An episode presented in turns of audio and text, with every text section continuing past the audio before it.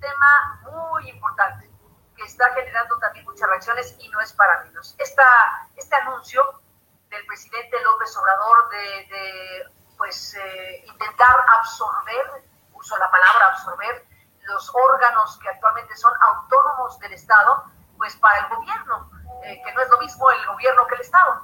En este caso, los órganos como el IFETEL y como el INAI están en la mira del de gobierno de López Obrador lo cual es sumamente preocupante. Debo decir que, en mi opinión, es una pésima idea eh, revertir fenómenos eh, de esta naturaleza que le ha costado a México un montón de años y de esfuerzos para poder eh, establecer medianamente instituciones que puedan tener efectivamente un orden legal como lo que hoy tenemos en el INE, que es la autoridad electoral. Tendríamos que recordar cuando el gobierno organizaba las elecciones, así directamente la Secretaría de Gobernación en pleno y el gobierno pues organizaba las elecciones, lo que le costó a México eh, tener una institución autónoma, que la podemos criticar y decir lo que se nos antoja y que si gastan mucho y que si no gastan mucho y que si lo que podamos hablar de, de la gestión de estos órganos autónomos, bueno, pues eso desde luego es parte de la democracia y un ejercicio necesario para revisar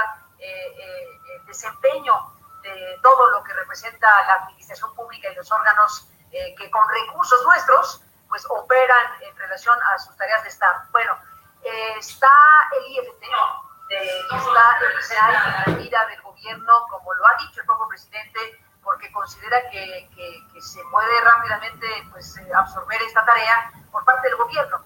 En mi opinión sería una, una equivocación gravísima, un error garrafal, una regresión ¿Qué palabra usaría yo para, para describir lo que pienso sobre lo que esto significaría, especialmente en el INAI, el Instituto Nacional de Acceso a la Información eh, y Protección de Datos Personales? Independientemente de la opinión que cada quien tenga sobre el desempeño de eh, IPAI primero y luego el INAI, eh, la naturaleza de esta institución, como ocurre en otros lugares del mundo, es esencial.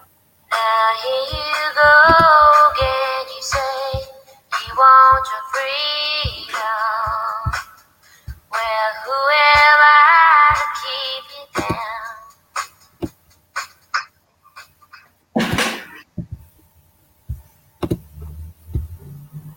Hola, ¿qué tal amigos de Impacto Nicolaita? Bienvenidos una vez más a este su programa Peripatéticos, Política Ficción, donde como siempre abordamos temas de relevancia política nacional, estatal y por supuesto mundial acontecimientos bien importantes que han pasado desde el pasado miércoles, desde el último programa, la toma de posesión el día de hoy de Joe Biden, situaciones positivas, negativas en nuestro país y tantos temas que podemos elegir, pero el día de hoy hemos elegido temas eh, pues importantes eh, que consideramos que usted debe, debe conocer, debe debe analizar y debe formarse un punto de vista sobre lo que está pasando en nuestro país. Vamos a ver rápidamente tres temas el día de hoy con nuestros analistas. El primer tema es eh, la intención de nuestro presidente por desaparecer los organismos autónomos. El segundo tema, la estrategia de vacunación fallida. Y pues el presidente dice que primero los pobres, pero pues serán los pobres vacunados, pero de otros países. El tercer tema en Morelia, ¿qué va a pasar con la candidatura, con esta alianza entre PRI, PAN, PRD por la capital michoacana? El PRI ha roto esta candidatura común con el PAN y con el PRD. ¿Qué va a pasar? ¿Quién va a ser la candidata? ¿Quién va a ser el candidato? Que nos digan nuestros analistas qué está pasando dentro del partido aquí en Morelia eh, y quiénes son los posibles y por qué. ¿Por qué esta decisión de ir solo en, en, nuestro municipio. Le doy la bienvenida a Miguel Santamaría. ¿Cómo estás, Miguel? ¿Qué tal, mi estimado Ray? Muy buena noche, con el gusto de saludarte, a ti, al buen Rafael, al buen Rigo Lombera, y con el ánimo de participar en tus temas tan interesantes, de mucha trascendencia. Uno, por una parte, bien comentas estos órganos autónomos de semigestión que ayudan mucho a, a crear contrapeso al gobierno, ¿verdad? Ya sea federal, estatal o municipal.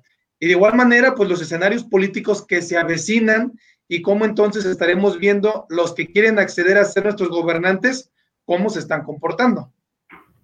Aquí es, hay que, hay que analizar, hay que ver este, este tema de cómo se va, cómo trata el gobierno federal de modificar la administración pública y los candidatos, ¿no? Que vienen en diferentes partidos. Como siempre también, Jorge, ¿cómo estás desde la tierra del aguacate, Uruapa, Michoacán? Muy bien, muchas gracias. Aquí igualmente con el gusto de saludarlos, a Miguel, a Rigo, a ti por supuesto y a todas las personas que nos hacen el favor de vernos y escucharnos, listos, como dices, para tocar esos temas que, han surgido y que son, que son muy importantes de analizar. Un gusto, como siempre, Rafa, compartir contigo y con Miguel. Y por supuesto, le damos la bienvenida también a un recurrente ya del programa, Rigo Lombera. ¿Cómo estás, amigo? Muy bien, con el gusto de saludarte, amigo Ray, Jorge, Miguel. Este, muy buenas, muy buenas noches, amigos. Pues sí, ya como lo venías comentando, eh, el acontecer nacional, estatal e internacional eh, va muy, de, muy a la par de lo que está pasando con la situación actual mundial. Pareciera que el 2020 nos dejó con una capacidad de asombro y ahora el 2021 día a día nos ha cambiado los paradigmas y los temas que traes el día de hoy que vamos a conversar son prueba de ello, son temas este, que eran impensables o temas que eran complejos en un momento dado en el año pasado, en el año antepasado. Así es, son, eh, pues la política se va renovando y yo creo que siempre, siempre vamos a ver cosas nuevas. Eh, desde las elecciones pasadas, pues hemos visto situaciones muy sui generis y candidatos nuevos con, con la incursión de Morena. Eh, pero bueno, vamos a darle comienzo a este programa. Agradecemos también a los amigos de Morelia Despierta que nos hacen el favor de transmitir este programa. Y por supuesto, si nos estás haciendo el favor de ver, te encargamos que compartas, compartas este programa para que cada vez más personas conozcan qué es lo que está pasando en nuestro país. Y por supuesto que nos regales un like, comentarles, comentarles que ya estamos disponibles eh, los programas de esta segunda temporada. Este es el tercer programa de esta segunda temporada de Peripatéticos Política Ficción, disponibles por Spotify. Al terminar, en una hora, hora y media más tarde, podrás encontrar este programa y ya están los dos primeros disponibles por Spotify. Búscanos Peripatéticos Política Ficción. Bueno, comenzamos con este primer tema de relevancia eh, importante. Escuchábamos en el intro por ahí una opinión de Carmen Aristegui eh, en cuanto a esta situación ¿no? de, la, de la eliminación de los organismos autónomos en nuestro país. El presidente comenta que pues estos organismos es un derroche de dinero y que por supuesto otras dependencias que ya existen en el gobierno pueden sustituir estas funciones. Es un desgaste para el presidente y no son necesarios. Eh, pone un ejemplo por ahí de un organismo a nivel federal eh, que, llamado CIPINA, que este organismo se dedica a ver la defensa de las niñas, niños y adolescentes del país. Eh, de estos organismos hay en, cada estado de nuestra, de nuestra República Mexicana. Y dice el presidente, pues si está el DIF, pues que lo haga el DIF. ¿Para qué queremos otro más especializado, no? Y el fondo de esto, amigos, es que vemos que el fondo es que quiere ir por el Instituto Nacional de Acceso a la Información, por el INAI, y el fondo es que quiere ir por el INE, por el Instituto Nacional Electoral. Eh, para mí ese es el trasfondo. Él mismo ya comenta que quiere comenzar con, con los organismos que estén creados por decreto administrativo del mismo presidente, que no estén en la Constitución, como CIPINA, por ejemplo hay muchos organismos descentralizados y centralizados que ha creado el Ejecutivo con un, con un acuerdo administrativo y que con una mano en la cintura puede eliminarlos. Miguel Santamaría, ¿qué es lo que busca el presidente? ¿Descentralizar? Eh, ¿Una mejor administración pública? ¿Más dinero para sus programas? eh, que nadie le diga nada. Eh, híjole, mi estimado Rey, creo que los argumentos que das son muy amplios y que tendríamos que analizarlos. Yo creo que esto surge de un escenario a nivel nacional en donde el candidato de Morena este, para Guerrero, a gobernador, eh, este famoso personaje que ha tenido algunas difamaciones, alegatos, comentarios de acoso sexual, pues salió a la luz una información de su persona. Entonces, hasta el momento, quien hoy en día es el candidato de Morena a la gubernatura en Guerrero. Y de ahí, se, todos conocemos que tenemos un presidente de la República que cualquier cosa rápido le molesta, tanto que llegamos a ver cómo regaña a sus propios funcionarios de Estado en las mismas mañaneras en frente de, todos, sin importarles el escenario. De tanto poder llegar hasta a contradecirlos después de que ellos hayan hecho un análisis. Entonces creo que todo deviene de este escenario, de este enojo, de esta información que salió de este órgano, eh, en donde lo utilizaron para golpetear a un candidato de Morena a la gubernatura. Y posteriormente, eh, de ahí se agarra y creo que es una oportunidad, pues para ir eliminando todos estos órganos que al final del día sirven para crear un contrapeso, un contrapeso legal, un contrapeso de oportunidades, un, contrapeso de apoyo a todas aquellas instituciones que tengan una misma naturaleza o, un mismo oficio o, o, estrategia, ya sea para un área vulnerable, adultos mayores, niños, personas discapacitadas, pero al final, de, al final del día son diferentes órganos que dan un beneficio. Y cuando son autónomos, tú mencionabas dos tipos, aquellos que son autónomos, que son legitimados por el Congreso de la Unión, o aquellos que son legitimados por el mismo presidente de facto. Entonces, pues pudiera ser que esos fueran más fáciles de desaparecer, pero los otros creemos que podrían tener un poquito más una naturaleza noble, un escenario en donde sea ayudar y sea un contrapeso real al gobierno federal. Y yo creo que eh, sí debemos de espantarnos, porque este tipo de, escenarios y comentarios y acciones que se empiecen a realizar y, a ver en el país, pues empiezan a darnos eh, visos de que lo que sigue pues es el INE. Para terminar, me gustaría decirte que no solo los mexicanos estamos preocupados. Hace dos días el New York Times este medio de comunicación internacional, eh, le sacó todo un escenario interesante. Pero para terminar, te voy a decir el título. AMLO ataca la transparencia y la democracia. Ojo, la democracia y la transparencia. Creo que es algo que se luchó mucho en este país para que ahora se pueda perder.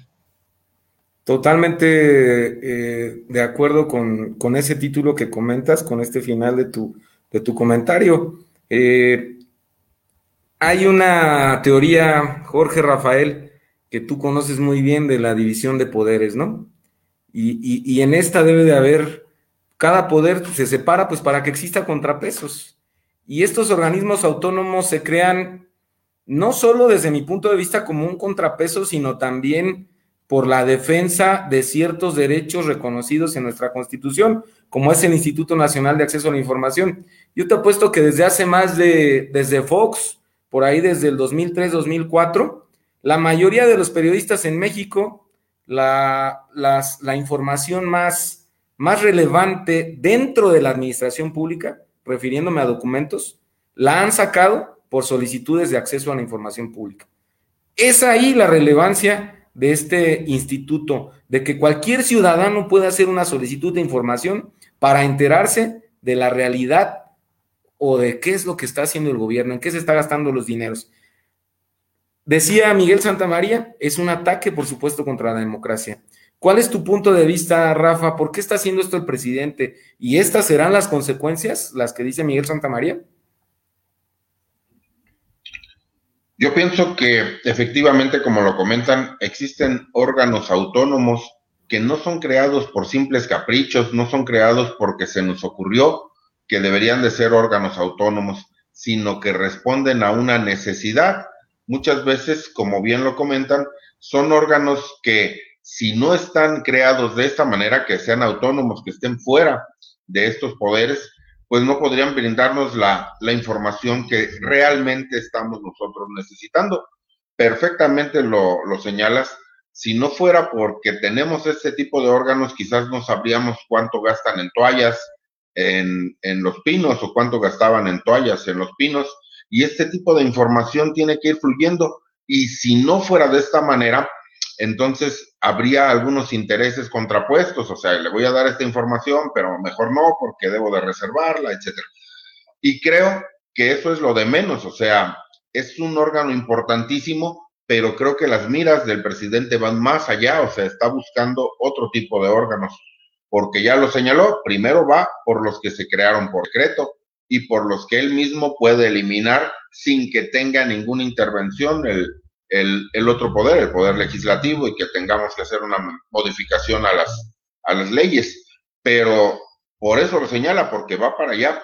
Nosotros no podemos olvidar, o sea, no podemos tener esa memoria tan corta de qué pasó en 1988, la elección donde se nos cayó el sistema, la elección donde la propia Secretaría de Gobernación era quien estaba organizando esas elecciones y que era a todas luces una cuestión que no podía ser, o sea, no podía ser tu juez y parte. No era posible que el propio órgano del Estado, que un propio órgano del Estado estuviera, estuviera a cargo de las elecciones y por eso tuvimos que formar un organismo autónomo como es ahora el, el INE para que con toda la independencia realice estas elecciones. Entonces a mí me parece que recordemos hace apenas unos meses, cuando mucho, qué pasó con los fideicomisos que tanto también estuvieron en boca de todos, que nosotros también platicamos en algún momento y que finalmente los desaparecieron y que dijeron que la gente ni cuenta se iba a dar. Pues hay que revisar a ver si sí se dan cuenta o no. Nosotros necesitamos tener memoria y no permitir que ocurran este tipo de cosas porque pues obviamente el presidente creo que lo que quiere es tener el control absoluto de todo. Entonces, pudiera ser que algunos órganos duplicaran funciones, pero se requiere de un análisis exhaustivo. Ya sabemos que a nuestro presidente le parece que sacar petróleo es, es ir a escarbar un pozo, pues, o sea, hay cosas que quizás las toma muy a la ligera y que no lo deberíamos de permitir por el trasfondo, por el hecho que va a otro, a otro punto que, que puede ser mucho, pero mucho más grave. Puede ser ese el resultado entonces que quiera acaparar, acaparar todo el poder, no tener un contrapeso. Ya tenemos por ahí algunos comentarios, les agradecemos los comentarios. Eh, eh, después de la participación de Rigo Lombera, vamos a comentar por aquí, ya va a haber polémica con algunos comentarios. Rigo, ¿qué, opinión tienes eh, en este tema? ¿Sirven o no sirven estos organismos autónomos? Como dice Rafa, pues hay que tener memoria, ¿no? Yo creo. Desde el 88, a ver si nos Yo creo que, yo creo que eh, eh, en la historia política moderna de nuestro país, digo moderna porque es alrededor de 20 a 30 años, eh, cuando el poder no estaba centralizado, cuando el poder no estaba, cuando el poder estaba centralizado, estaba una sola persona y esa persona dirigía las cámaras, había una oportunidad política para dirigir la agenda gubernamental o la agenda del presidente. En este caso, nuestro presidente tiene una agenda, tiene una agenda muy agresiva, muy, muy, muy particular, muy pragmática, y esa agenda no es transitable bajo el esquema del sistema político que tenemos. Tenemos un sistema político de pesos y contrapesos, como dijo Santa María, y obviamente esos pesos y contrapesos van de la mano con cuestiones que tienen que ver con el Congreso, cuestiones que tienen que ver con el Poder Judicial y cuestiones que tienen que ver con organismos que se pusieron a nivel constitucional para que, esa, para que esos eh, organismos tuvieran la misma validez y el mismo peso en sus resoluciones y en sus emisiones que lo que tuviera algún otro órgano gubernamental. Y partiendo de eso, eh, obviamente bajo este esquema de combate anticorrupción, el combate a la corrupción, pues hay el tema del derroche de dinero, el, tema de, obviamente, de, del mal uso de los recursos, pero digo, yo creo que es innecesario desaparecer eh, muchos de los organismos que ya se mencionaron aquí, Porque al final del día, si se van a ir a dos bocas, si se van a ir al tren Maya y no se van a ir a la vacunación de niños, al, tema de, del abasto médico, pues yo creo que no tiene sentido el ahorro, porque al final del día es un, es un dinero que va a estar desperdiciado de otra forma. Y el asunto es ese, que no es un tema de administración, es un tema de yo quiero administrar. Tú tienes presupuesto, yo administro. Y al final del día no es un tema presupuestal, de todos he sabido que con las reducciones, pues ahora nos quitaron a muchos de los organismos constitucionales autónomos bastante presupuesto. Y aún así tenemos que dar resoluciones, tenemos que emitir, y es prueba de ello que seguimos funcionando, porque no es un tema de dinero, es un tema de, la ciudadanía. La ciudadanía necesita, porque al final del día la, ciudadanía echa por la borda los, los organismos que no funcionan o los transforma.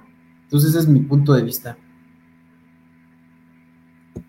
Pues ya tenemos por aquí eh, algunos comentarios, vamos a mostrarlos. Acorde, creo que va dirigido a lo que su servidor comentó. Nos hace el favor Fabi Ross. Eh, bueno, dice, jaja, ¿cuándo hubo contrapesos? Qué mentira lo de Fox.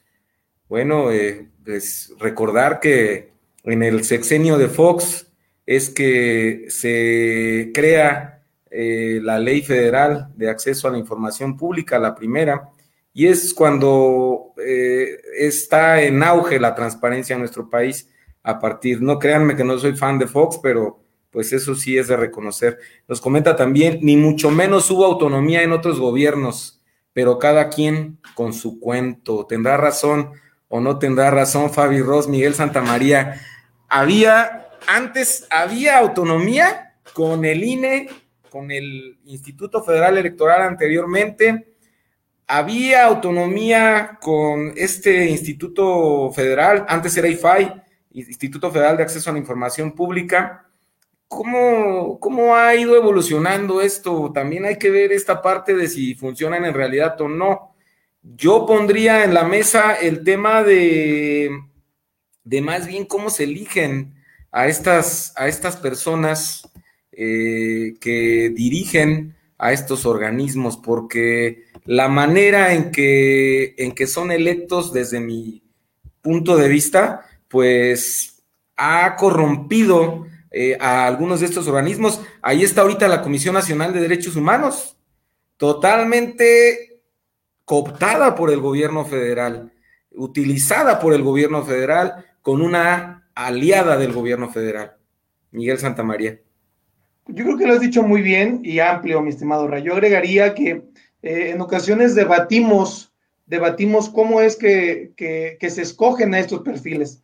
Entendemos que siempre habrá alguna coincidencia con aquellos pues que tienen el poder en turno, eh, por una parte en el gobierno federal y por otra parte ya sea en el Congreso, en el Congreso de la Unión, Cámara Baja, Cámara Alta. Y es ahí donde entonces empiezan a negociar y a revisar. A veces lo que yo creo que abonar a lo que bien comentas que tenemos este, en los derechos humanos, eh, es que a veces no cumplen el perfil. El problema creo que de nuestros gobernantes, de nuestros diputados o senadores, es que van más allá, del, más allá de los que son amigos, de los compromisos eh, que traen arrastrando y no saben dónde acomodarlos. Yo no digo que no los cumplan, pero deberían de, de, posicionar al más preparado, al que tiene mejor currículum, al que no tiene cola que le pisen, porque creo que eso debe de ser demandable en los institutos políticos, eso debe de ser demandable en aquellos que participan en política. Eh, había una opción que decía Andrés Manuel López Obrador en campaña, cuando él llegara eh, a los magistrados, a los jueces, algunas áreas autónomas, los iba a elegir el pueblo, que también se iban a ir a las urnas. Bueno, yo creo que aquí es un debate entre, entre que si hacerlo o no hacerlo, entre que nuestros legisladores ya fueron electos por el pueblo pero al final del día tenemos que encontrar la naturaleza de esos organismos. Y la naturaleza de varios organismos es este, dar lo que a veces el gobierno se le dificulta, bajo otros parámetros, bajo otras estrategias, con un recurso que sí, sí se designa, pero eh, que pueden estar apoyando a gente que en ocasiones, por, por cuestiones políticas, por cuestiones de partido, no le apoyan en el gobierno actual. Entonces creo que esa naturaleza no se debe de perder, no se debe de, hacer a un lado.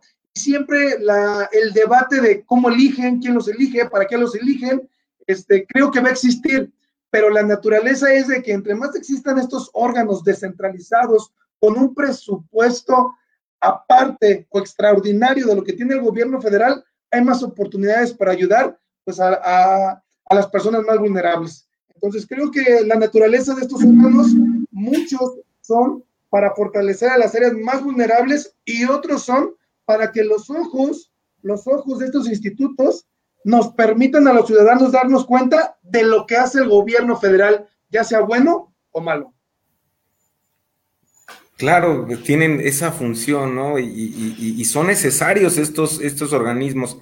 Pero para todas las personas que nos están viendo, Rafa, si nos pudieras hacer el favor, a ver, si hay que diferenciar bien eh, el tema de organismos autónomos constitucionales, como es eh, la CNDH, como es, de, corrígeme si me equivoco, Rafa, también el Instituto, el INE, el Instituto Nacional Electoral, organismos que están en la Constitución y que de ahí tienen su origen, a los organismos que son descentralizados del gobierno, que son los que dice el presidente que se crean por medio de un decreto, de un acuerdo administrativo. Son muy diferentes y tienen sus orígenes y sus funciones, sus objetivos distintos. Si nos puedes comentar un poquito de esto, Rafa, y si tú tienes alguna opinión sobre algunos descentralizados que, que creas que estén de más también, ahí es donde debería de agarrarse el presidente, no de los autónomos constitucionales. Sí, por supuesto, obviamente existen diferencias muy grandes. Cuando hay un órgano que es autónomo, pero que es a través de una discusión que se llevó en las cámaras, que se tuvo que poner en la Constitución, también se tuvo que haber fundamentado y también se tuvo que haber hecho un análisis en esa discusión. Entonces, yo pienso que generalmente todos estos órganos responden a una necesidad, pero obviamente otros desde su creación están de una forma muy diferente. Por eso ahorita el presidente no puede tocar ese tipo de órganos, la, Comisión Nacional de Derechos Humanos, como lo comentas, el Instituto Nacional Electoral. Existen otros que quizás lo que se quiso en ese momento fue deshacerse de algunas responsabilidades, de algunas obligaciones e irlas delegando en otro tipo de organismos o igual también se pensó que era necesario que tuvieran cierta autonomía, que se desligaran del poder del Estado y que tuvieran una función particular. Pero yo creo que todo depende del punto de vista, ¿no? Del mandatario en turno. Tenemos que el artículo 89 de la Constitución les otorga facultades amplísimas a los presidentes, incluso desde las secretarías de Estado, para que hagan su, su gabinete y para que pongan y quiten funcionarios como mejor les convenga para que vayan haciendo su gabinete ampliado legal, etcétera. Recordemos, no sé, por ejemplo, el presidente Guadalupe Victoria funcionaba con, creo, cuatro secretarías de Estado. Peña Nieto tenía 24 secretarías de Estado y el gabinete ampliado eran 28 secretarías. Entonces van ampliando y ampliando y ampliando. Creo que deberían de revisar perfectamente estos órganos autónomos que se crearon mediante decreto.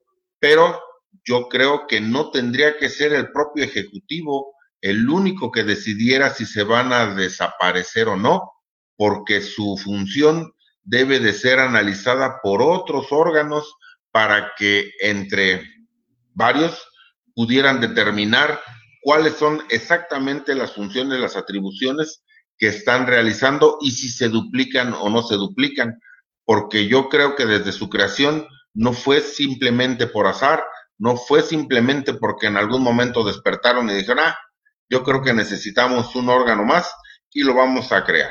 Tuvo que haber eh, una necesidad a la cual respondía. Y creo que no es una atribución personal del presidente decidir acerca de si los quita o no los quita, por más que se hayan creado por decreto, sino que tendría que abrir ese punto a discusión para que fueran más órganos o más personas las que intervinieran y que pudieran tomar una decisión mejor informada. Pero pues obviamente ya sabemos que no va a ser así, obviamente ya sabemos que ese no va a ser el camino que va a tomar el presidente. El presidente, al igual que las decisiones que ha venido tomando en el pasado, las hará de acuerdo a lo que él cree, a lo que él tiene como mira, como intereses particulares, y así es como va a tomar la decisión, desde mi punto de vista. Pues eh,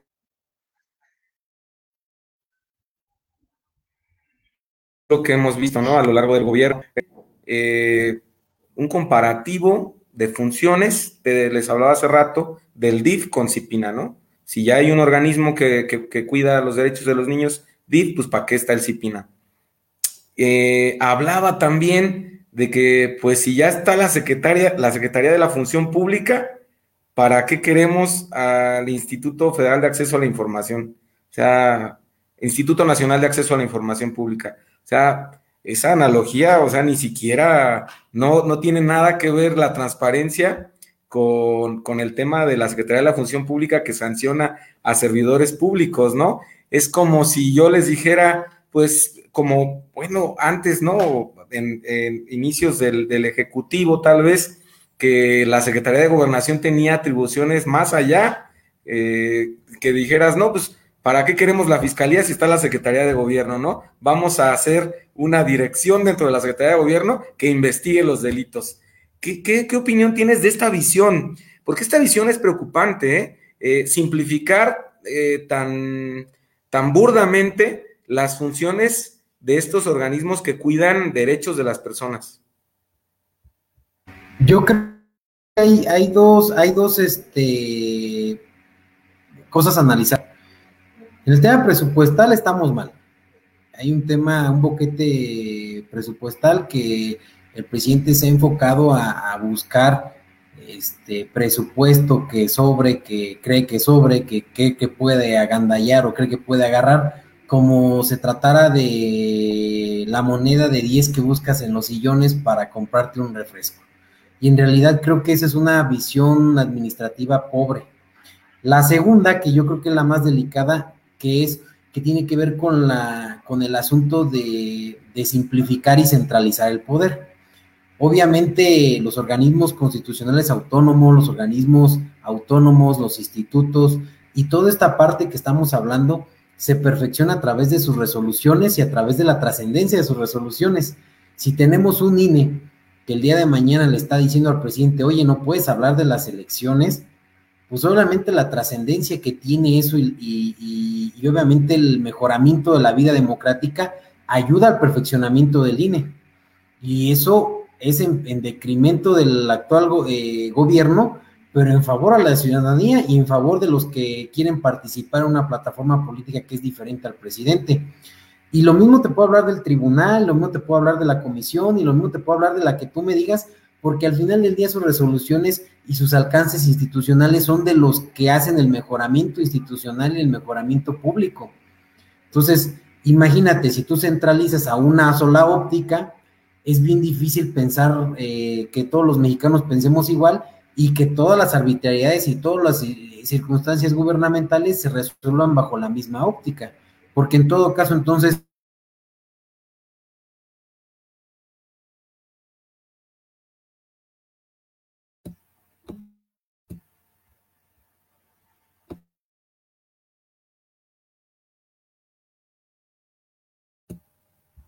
Creo que se trabó, ¿verdad? Por ahí, Rigo. Eh, bueno, vamos, vamos mientras a otro comentario más rápido. Les mostramos por ahí sobre la autonomía. Nos dice Fabi Ross, autonomía cuando Fox impuso a Borolas como presidente y él mismo lo declaró. Ahí está el comentario de Fabi Ross. Gracias, Fabi, por tu comentario. Ustedes hacen también este programa con sus opiniones muy respetables, por supuesto. Por ahí todavía perdimos a, a Rigo, a ver si se vuelve a conectar. Pero bueno, pues este, este tema que a ver hasta, hasta, hasta dónde llega, ¿no? Esta reforma que quiere, administrativa, por supuesto, que quiere comenzar a implementar el presidente. Vamos al segundo tema. No sin antes recordarles que si nos está haciendo el favor de ver, pues compartas este programa y nos regales un like para hacer esta comunidad de peripatéticos cada vez más grande y que conozcan el análisis que hacemos cada miércoles a las 7 de la tarde. Vamos al segundo tema. Segundo tema, la estrategia de vacunación. ¿Qué pasa, Miguel Santamaría, con, con esta estrategia? A ver, es de verdad digna de una obra universitaria de principiantes. de una hora, de cual, la universidad que me digas, o de aquí del centro cultural de la universidad, porque es una tragicomedia esto, o sea, les renuncia, anuncian con bombo y platillo Marcelo Ebrard que tiene las vacunas. Todavía ni llegaban las vacunas, pero misión cumplida. Llegan vacunas, pues ni siquiera la mitad del porcentaje de, de las personas que se tienen que vacunar llegaron. Luego renuncia la estratega de vacunación.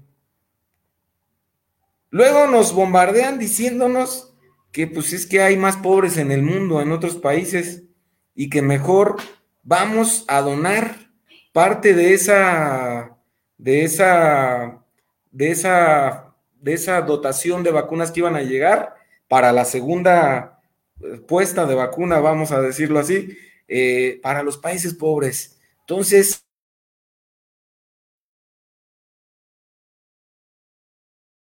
primero los pobres fuera de México y luego los, pues los médicos, ¿no? Privados. Eh, habíamos leído la, hace 15 días, si no mal recuerdo, les mostrábamos en pantalla la Estrategia Nacional de Vacunación. Pues yo no recuerdo haber leído que ahí vinieran los, los, estos guardianes o cómo se les llama de la nación, los servidores de la nación, que pues toda esta situación muy extraña. Miguel, ¿qué opinas de estas vicisitudes que vive el gobierno federal con su estrategia de vacunación? Bueno, yo creo que eh, este escenario ningún gobierno este, lo hubiera sacado de la mejor manera, pero siempre he dicho que el gobierno en turno, el conflicto mayor que ha tenido es la falta de una comunicación asertiva el poder eh, llevar a cabo una acción bajo una estrategia. Posteriormente, eh, revisar los beneficiados y hacerlo de la mejor manera. Como bien lo describiste tú, por una parte podemos ver que no ha acabado el favoritismo o corrupción, como le llamaban antes. Eh, y por otra parte, los que hemos vivido este gobierno, pues seguimos revisando que actúan solamente tapando baches. Dicen que ahogado el niño, tapando el hoyo. Entonces, creo que es un escenario muy lamentable que nos está pasando los mexicanos. No culpo que quieran beneficiar pues a otros países más pobres eh, y que les hayan mandado. Creo que eh, ahí lo único que te puedo decir es que es una excusa, es una excusa burda a una mala negociación. Les han de haber dicho, este, ¿saben qué? Les vamos a quitar esto. Y ellos, ah, sí, está bien. ¿Y qué decimos? Pues tú di que lo quisimos donar porque somos buena onda, ¿no? Porque hay más pobres. Creo que hay una muy mala gestión del gobierno actual en turno este, bajo esta vacuna. Y ahí lo han reflejado. Y el segundo, yo no veo mal que, que vacunen, que a todo el personal que está llevando un beneficio, pero creo que no han, terminado con el área más vulnerable que son los adultos mayores y ya lo están dando a los funcionarios, ¿verdad? Tanto se ha culpado y tanto han corrido eh, en el Estado de México, corrieron a un director eh, de un centro de salud porque él fue con su familia y hizo que les pusieran también esta, esta vacuna. Entonces, Creo que la incongruencia siempre lastimará al ciudadano, la falta de comunicación asertiva, y eso pasa porque no tienen una estrategia. Y peor aún, nos vienen con cuentos chinos de que prefieren mandarla a otros países para no decir que tuvieron una mala gestión. Solo podemos estar revisando que este gobierno eh, culpa, lo hemos visto, culpa a otros, no se hace cargo, no se hace responsable eh, no sé qué escenario nos espere ahora que tomó protesta Biden, ¿verdad? Y todos sabemos que Andrés Manuel López Obrador apoyó al 100% a Trump y si vaya a pasar algún eh, eh, escenario extraordinario. Que al final del día este control es a nivel internacional. Los países más importantes, pues es, es el país vecino al cual hoy acaba de tomar protesta, llamémoslo así, un contra de Andrés Manuel López Obrador, porque a quien él apoyó, perdió. Entonces, no sé qué se deba, no hay estrategia, la situación internacional no nos favorece, esperemos que por cuestión divina tomen en cuenta México. A ver, Miguel Santamaría acaba de decir, no hay estrategia, Rafa. Entonces, ¿cómo ves tú? No hay una estrategia, es una mala estrategia. Eh, Biden nos va a pasar a perjudicar por esta situación que dice Miguel Santamaría, pero también, a ver, Rafa, si puedes, a ver si compartes el punto de vista, a ver, ¿qué no se supone que un mandatario de un país tiene que ver primero por sus gobernados? ¿Qué opinas, Rafa? Bueno, para empezar, yo creo que, que si hay una estrategia, es una estrategia fallida porque se basó en elementos que estaban al azar, o sea, no tenía, aún como bien dices, las vacunas. Aquí en nuestro país no estaban ya listas las vacunas cuando ya estaban diciendo cómo se iban a distribuir y a quién le iban a vacunar primero. Entonces, me parece que desde ese momento la estrategia no estaba bien planificada.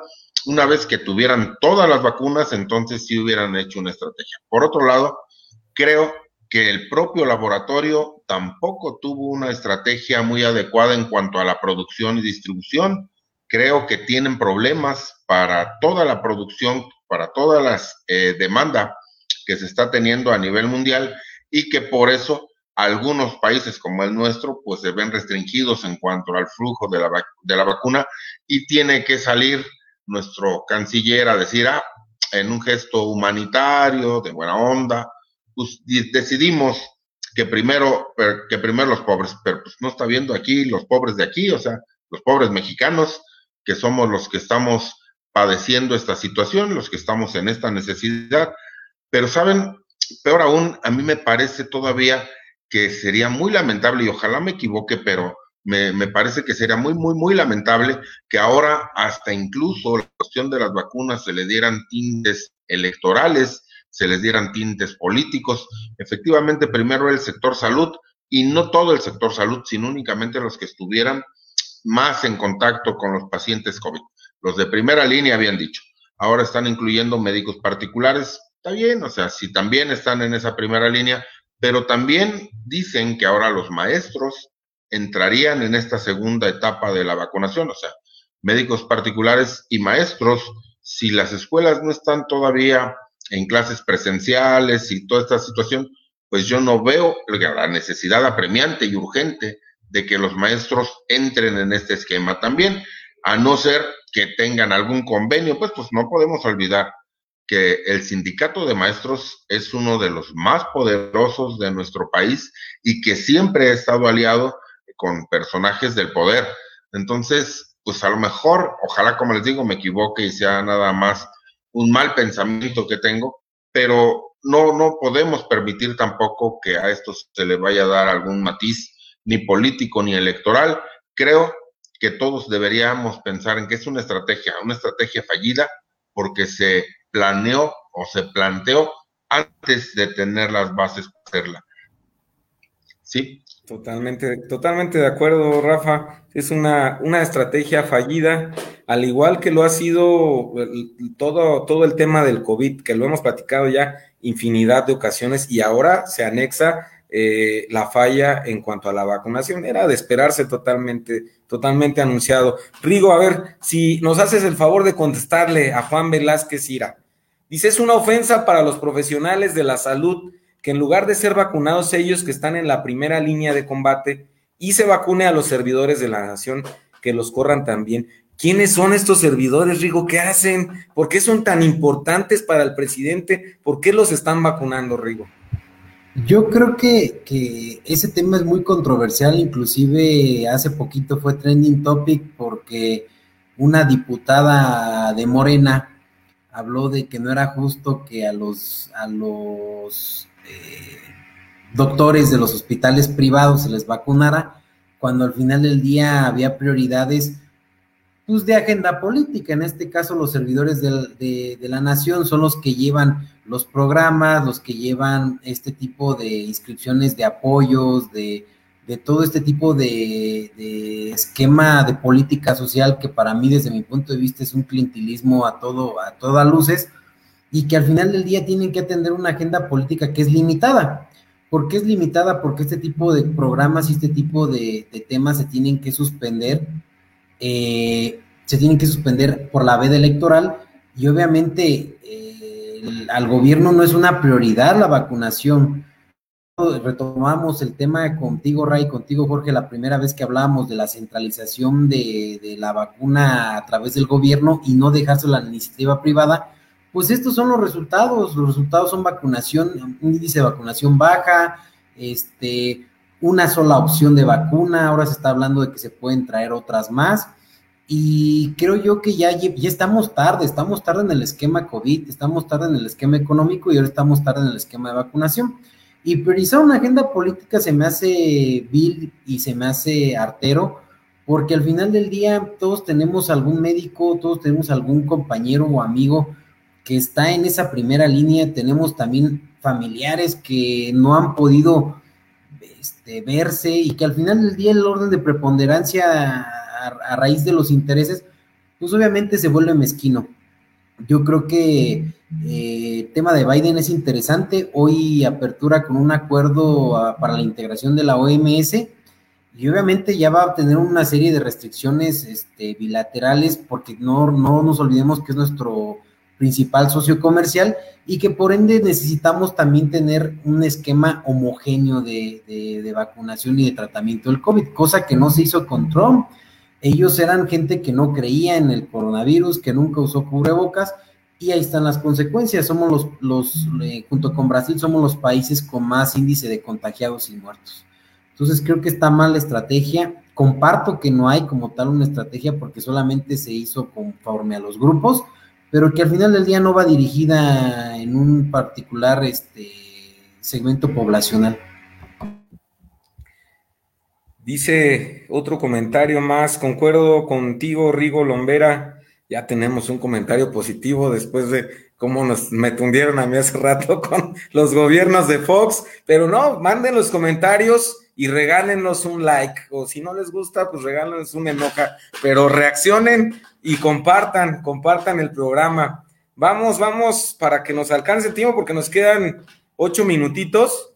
Eh, y al final, pues damos nuestras recomendaciones de los libros, porque estamos en tiempos difíciles en Michoacán, donde el gobernador dijo que va a cerrar ya Morelia eh, toda la semana a partir de las 7 de la tarde los los centros comerciales y al final damos nuestra recomendación. Pero vamos al, al tercer tema. Este tercer tema, bueno, antes hay otro comentario rápido es del tema. Dice, ¿en nuestro país hay algún instituto que pueda regular que la vacunación no sea utilizada para las campañas políticas? A ver, ¿alguien le quiere contestar?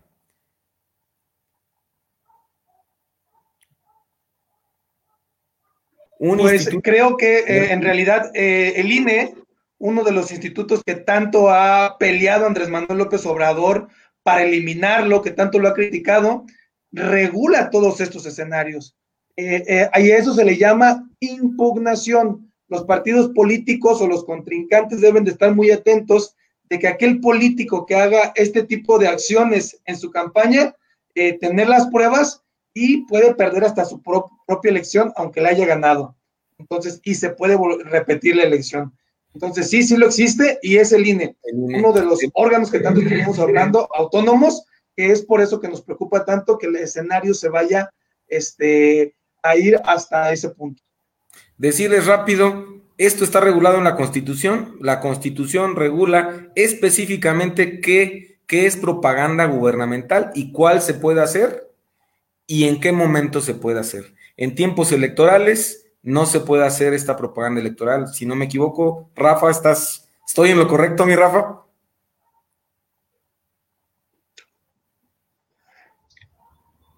Absolutamente en lo correcto. Efectivamente, en tiempos electorales hay únicamente una línea muy, muy bien establecida en lo que puede informarse a la ciudadanía respecto de los logros o de los avances que se están llevando en el gobierno, pero no puede utilizar de ninguna para propaganda política o para buscar el voto.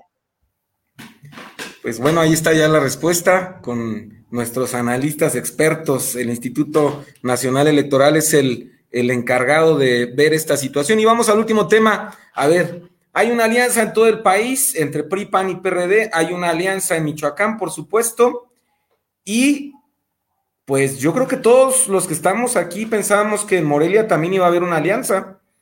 No sé qué pensaban ustedes, pero yo pensé que iba a haber una alianza entre para la presidencia municipal entre el PRI y el y el y PRD y PAN y hace a la semana pasada saca la convocatoria el Partido Revolucionario Institucional y ahí pues se plasma el municipio de Morelia, se plasma el municipio de Morelia como un municipio en el cual el Partido Revolucionario Institucional pues va solo. A ver, ahí vamos a hacer, no sé si ya se ve más grande por ahí, creo que no. Bueno, eh, en este documento se plasma esta situación donde va, va un hombre, no habla de la edad, solo un hombre, y que el PRI es quien postula, quien postulará a, a este candidato. A ver, ¿qué está pasando? ¿Qué está pasando? Porque si el fin es ganar, es ganarle a Morena, entonces no entiendo por qué dividirse, porque aquí no creo que sea como el dicho que dice divide y vencerás. Creo que aquí sí no aplica, mi estimado Miguel Santamaría. Dos minutitos, mi Miguel, por favor. Sí, muchas gracias, Ray. Sí, sin duda es un escenario muy interesante. Creo que los partidos políticos más antiguos están preocupados, tienen mucho, mucho temor, no tienen eh, curules en el Congreso de la Unión, no hay un contrapeso eh, para Andrés Manuel López Obrador, para su partido, y hoy, hoy buscan este, hacer alianzas en el país. Hemos visto en diferentes gubernaturas, así como en algunas gubernaturas van, en otras no.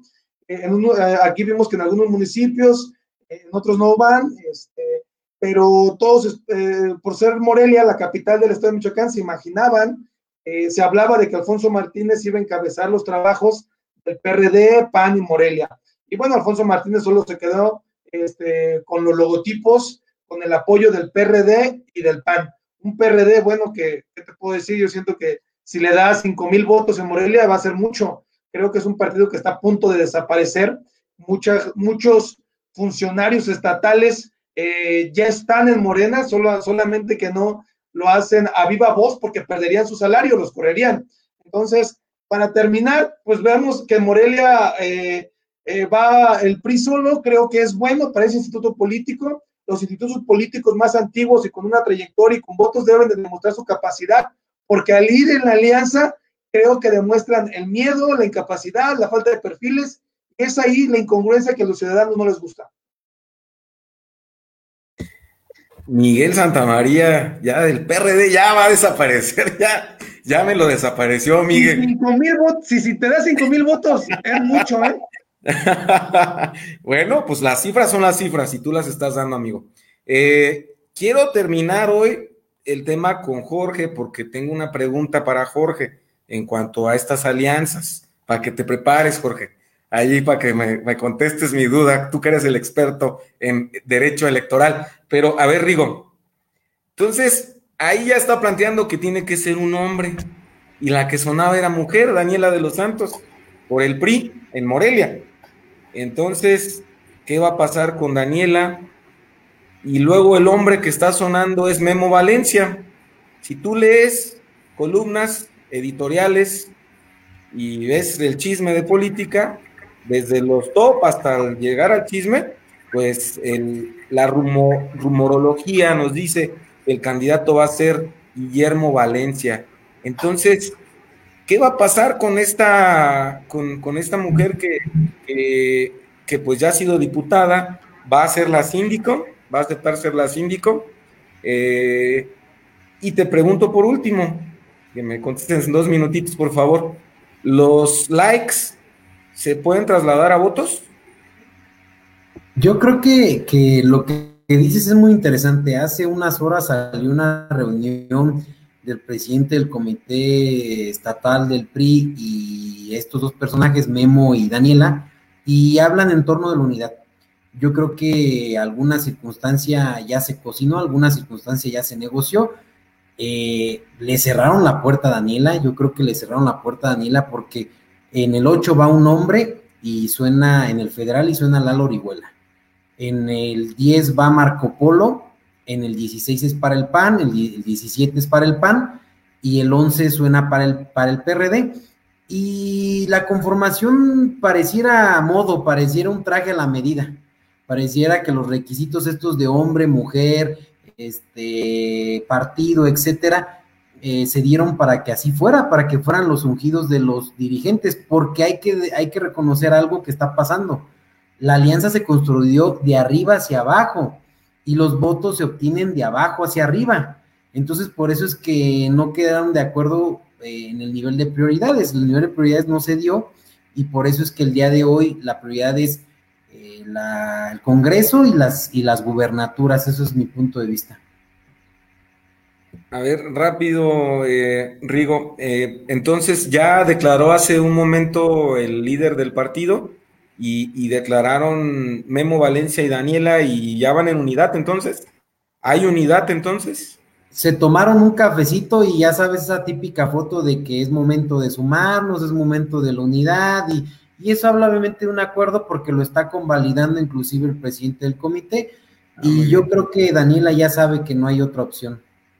Bueno, esta noticia pues es importante para que usted sepa, ¿no? Ya, ya hay un acercamiento y bueno, como partido político, el revolucionario institucional, pues es importante que no, si de por sí ya hay divisiones, que internamente, eh, pues estos, estos dos personajes hayan tomado la decisión de, de unirse, porque yo hablaba de, de, pues aquí no es divídete y, divídete y, y vencerás, como ya estaban PRI, PAN y PRD, y pues el PRI toma esta decisión difícil, porque hay que decirlo, difícil porque en el panorama, como bien comentaba Rigo y Miguel, está Alfonso Martínez por, por PAN y PRD, eh, y por Morena, eh, pues también suena Torres Piña, y, el diputado, ¿cómo se llama el diputado? Eh, ¿Se apellida Bedoya? Ramírez Bedoya. Alfredo Ramírez Bedoya, son los fuertes que suenan por Morena. Entonces, va a ser una lucha ahí cruel y sangrienta, pero bueno, nos das esta noticia, ¿no? Donde ya hay humo blanco por parte de la, la otra candidata fuerte. Rafa, finalizo contigo. A ver, eh, la duda que tengo en, situación, bueno, ahorita que estamos hablando de este instituto político, eh, el PRI ya tiene su convocatoria donde dice que tiene que ir un hombre y que el PRI va solo. ¿Existe algún otro, algún otro mecanismo, eh, Rafa, jurídico para que el PRI pueda recular y adherirse a esta alianza? ¿Todavía existe o ya, ya está cerrado todo?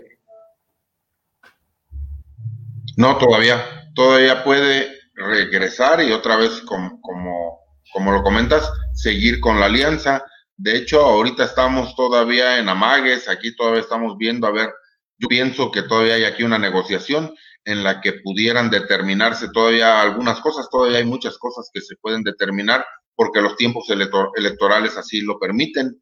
Incluso vamos a entrar a un periodo de precandidatos, de precampañas y ya después vamos a entrar ya a las candidaturas este, reales, ya con las personas que van a estar como candidatos pero todavía hay un periodo en donde puede haber candidaturas comunes, en donde todavía hay muchos mecanismos legales en donde pudieran todavía unirse. Y yo pienso que a lo mejor tal vez están midiendo fuerzas y están buscando cuáles son las mejores opciones como para negociar o como para que en algún momento se puedan volver a, unir en esta causa común que, habían eh, platicado hace unos días.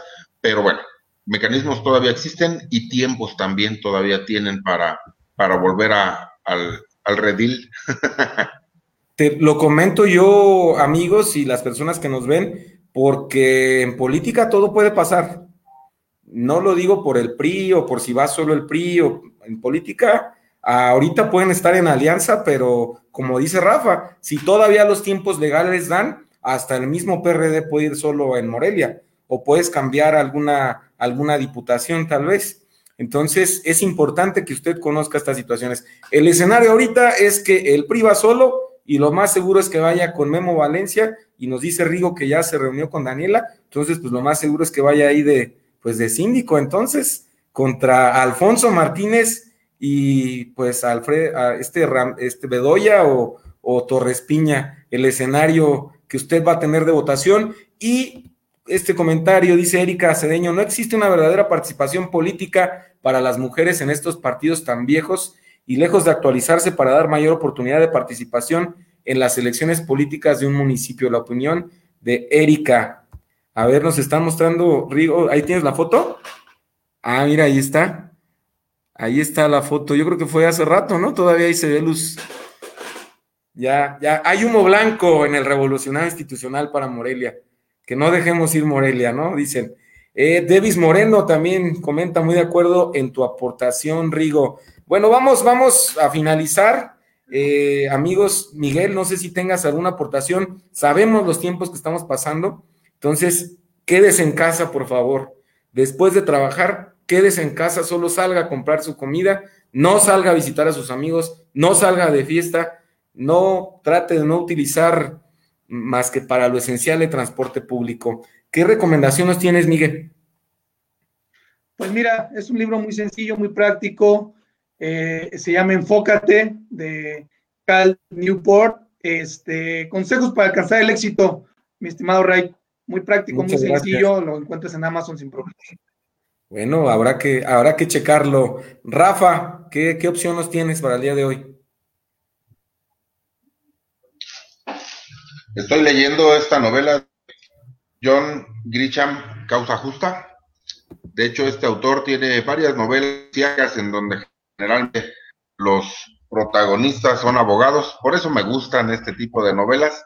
Entonces, cualquiera del autor, John Grisham, me parece que sería una muy buena opción para regresar temprano, tomarnos un cafecito y leer unas cuantas paginitas en estos días en que debemos de, de quedarnos en casa más tiempo que se quede usted sábado y domingo en casa. Rigo, ¿qué opción nos tienes?